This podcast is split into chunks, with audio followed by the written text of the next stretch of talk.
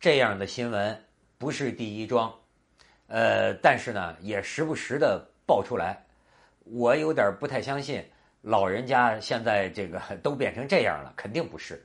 但是呢，确实有这么一批一一批老头啊，就是在这个呃，就是这两天在哈尔滨六十四路公交上，有一个七十岁左右的呃老人家啊，老阿公，老头上公交，上公交之后啊，都挤满了人，过道上都有人，他找找座找不着座都有都都满了。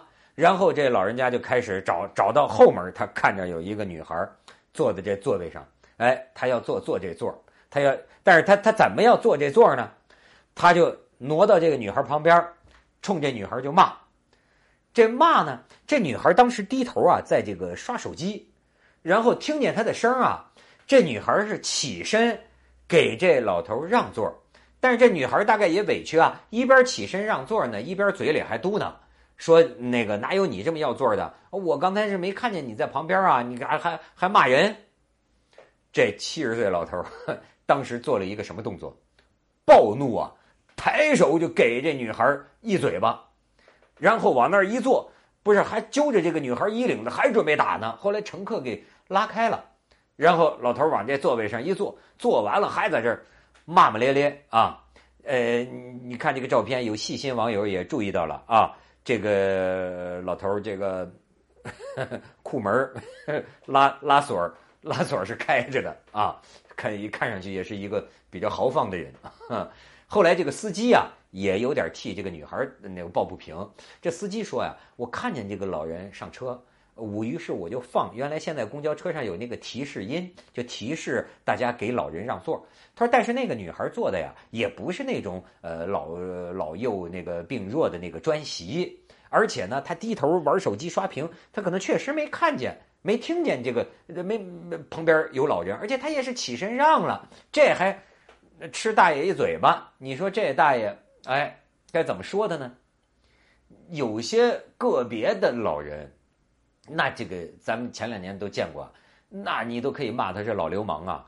这这个女孩不让坐，当然年轻人不让坐也也也不合适。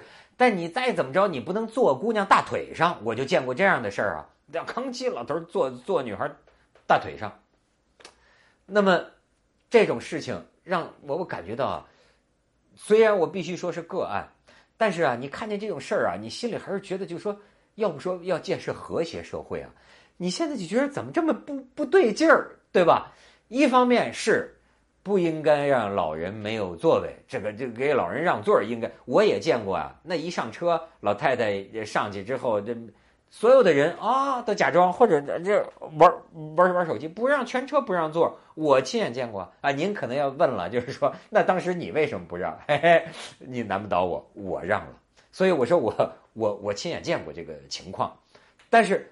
从另一方面来说，这老头这行为，你有没有想起，就是说为老不尊呢？我过去见过有的这个 老人精啊，那叫人人精，他说倚老就要卖老啊，我这老了也是优势。你年轻人，你有年轻人的优势，我到老了，我作为衰弱之躯哈，我就靠着这个老，哎，也也能压你一头。就所以你看，两下里都呛在一起。这让我想起啊，就说敬老，我是觉得应该敬老的，但是我也是看到咱们现在啊，呃，咱们的社会里，要照我的感觉，这个敬老的这种念头啊，越来越弱了。不光是敬了老老老头老老人家，这是一种敬老，甚至就是说，呃，晚辈对长辈，晚辈对前辈。虽然咱们现在很多年轻人也是口称前辈前辈的，可是实际上，我觉得啊，就是整个的这种年轻人对长辈的这种这种礼敬和尊重的礼数啊，现在是越来越淡漠了。我尤其是去韩国，哎，去日本。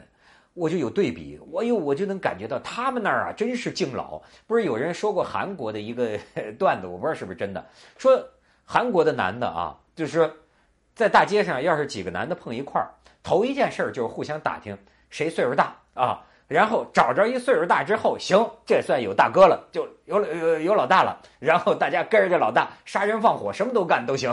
就是他们就是，这虽然是个笑话啊，但是有一个韩国朋友跟我讲啊，他说你比如在韩国你要敬老人喝酒啊，敬酒啊，他说我这个年轻人啊，老人就这么喝了，我这年轻人好像他学了一下，我学不像，他得这个侧面好像有点遮掩的喝酒，这表示跟老人之间有这种礼数。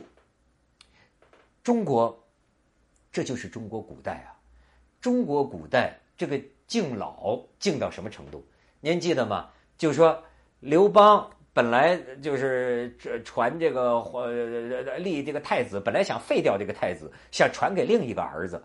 后来这个太子找一个聪明人出出主意，那聪明人就跟他说啊：“你就找啊，叫商山四告，商山还是商山四号啊？就是白发苍苍的。”著名的隐居在山里的四个老人，全国有名的这个这个老人啊，四个老人，让他们啊，请他们来站在你身边左右。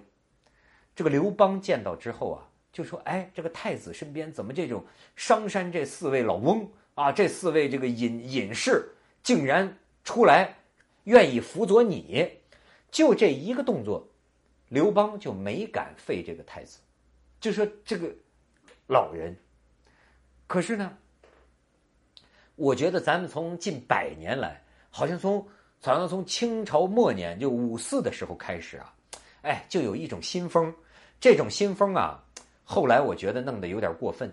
这个新风就是倾向于觉得啊，这种新风一直刮到文化大革命。我认为就是说，老的就是腐朽的，老的就是过时的，老的就是老混蛋、老顽固。就是要被呃淘汰的，但是呢，你也不得不承认，在这个中国古代啊，这个没有那么多的现代的这种工具啊，所以呢，老人的经验，而且社会变化很小，是吧？可能几百年基本的社会变化不大，所以那个时候老人就代表着经验呐。那他活八十岁，他可以给你年轻人碰见事儿提供很多参照。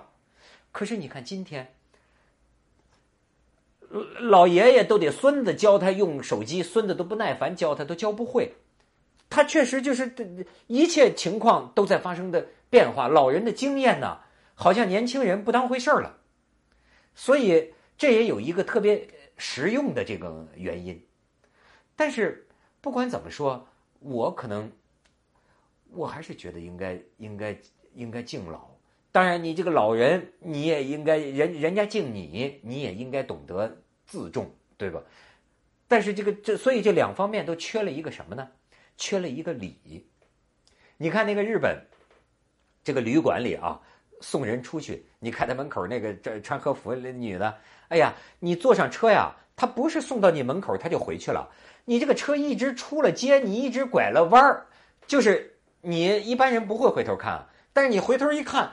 他还在那儿，他一直要等到你的车拐了弯，彻底消失了，他才回去。你想，我就当时就有所感悟，我就晓得啊，孔子的厉害。我过去觉得这个礼呀，说孔子老觉得礼怎么那么重要，也简直是安邦治国的最重要的事儿就是礼。我说这个讲礼貌，他怎么就能那么重要呢？你看，就这个细节，你我后来一下子就想到，礼呀，就是。习惯成自然，你可以这么想，哎，一个人送别他的顾客或者送别他的朋友，每次他在门口鞠躬，见面鞠躬，走的时候一直鞠躬，送你送到看不见你，实际上你也不会回头，他明知道你也看不见，但是他要让自己一直看送到你啊，背影消失掉。如果一个人平常对任何一个人，他习惯了这样的一种礼数，甚至成了本能的话，那么你觉得他们人跟人之间的关系有可能多粗野吗？